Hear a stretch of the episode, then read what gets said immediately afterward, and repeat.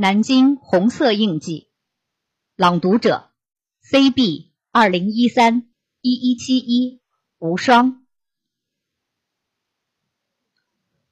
总统府，人民解放军占领南京标志地。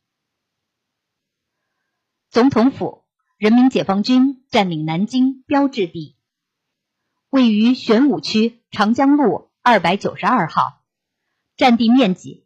九万平方米，现存状况完好，收费开放。总统府建筑群始建于明洪武元年，即公元一三六八年。它经历了明朝汉王府、清代江南总署、两江总督署、太平天国天王府以及中华民国临时政府、国民政府等六百多年的历史。见证了风云变幻的重大事件和重要人物。一九三一年九一八事变爆发，从十月起，上海、山东等地的学生纷纷来到南京，向国民政府请愿，要求出兵抗日。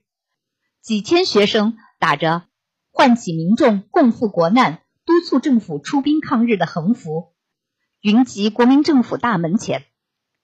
在警卫毫无防备的情况下，学生们一起涌入国民政府大门，聚集在国民政府大堂前的庭院中，要求蒋介石出来接见学生，答应出兵抗日。一直到下午四点多钟，国民政府出来了于右任、张治中等人，就是不见蒋介石的踪影。学生们只好在淅淅沥沥的小雨中度过了一夜。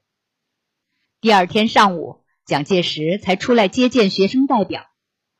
当学生们问蒋介石什么时候能出兵时，蒋介石振振有词的许诺：“三个月不收复东北，杀我蒋某之头，以谢天下。”但三个月过去了，不见蒋介石出一兵一卒。于是，学生们在十二月再一次涌入南京。这一次。警卫防范严密，没有让一个学生进入国民政府的大门。僵持了几天后，等在大门外的学生们总算拿到了蒋介石的一纸手谕：“予以至诚出兵抗日。”下面签有“中正”二字。深夜，学生们还在梦中，就被全副武装的军警押解上车，强行送至火车站。一九四八年，国民政府改称总统府。一九四九年四月二十三日夜，人民解放军第三十五军一举突破长江天堑，攻入南京城。四月二十四日，几十名战士登上了总统府的门楼，将红旗插上了总统府。南京的解放，标志着国民党二十二年反动统治的崩溃。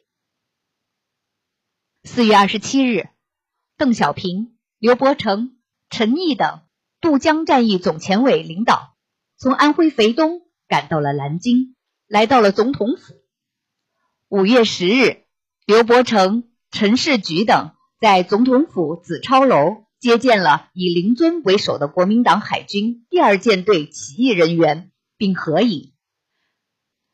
此后，总统府先后成为南京市。和江苏省机关办公处。二十世纪九十年代，机关单位陆续迁出。一九九八年，在总统府旧址开始筹建南京中国近代史遗址博物馆。二零零三年三月建成，对外开放。目前，总统府共分三个参观区域：中区及中轴线，由大堂。二堂、礼堂、会客室、政务局大楼、总统府办公楼等组成。西区及西花厅，由孙中山的临时大总统办公室、总统府图书馆、石坊、望飞阁、西家楼、依兰阁，亦称中山堂等组成。东区主要是国民政府行政院、马厩。和东花园。在这些建筑中，既有中式大屋顶建筑和四合院，又有西式平房和楼房；既有中国传统的中轴线主建筑的格局，又有逶迤弯曲的西式长廊。在一幢幢建筑的深处，还建有精致典雅的江南式园林。总统府，南京中国近代史遗址博物馆，一九八二年二月被国务院公布为全国重点文物保护单位，一九九七年八月被江苏省委宣传部公布为江苏省爱国主义教育基地。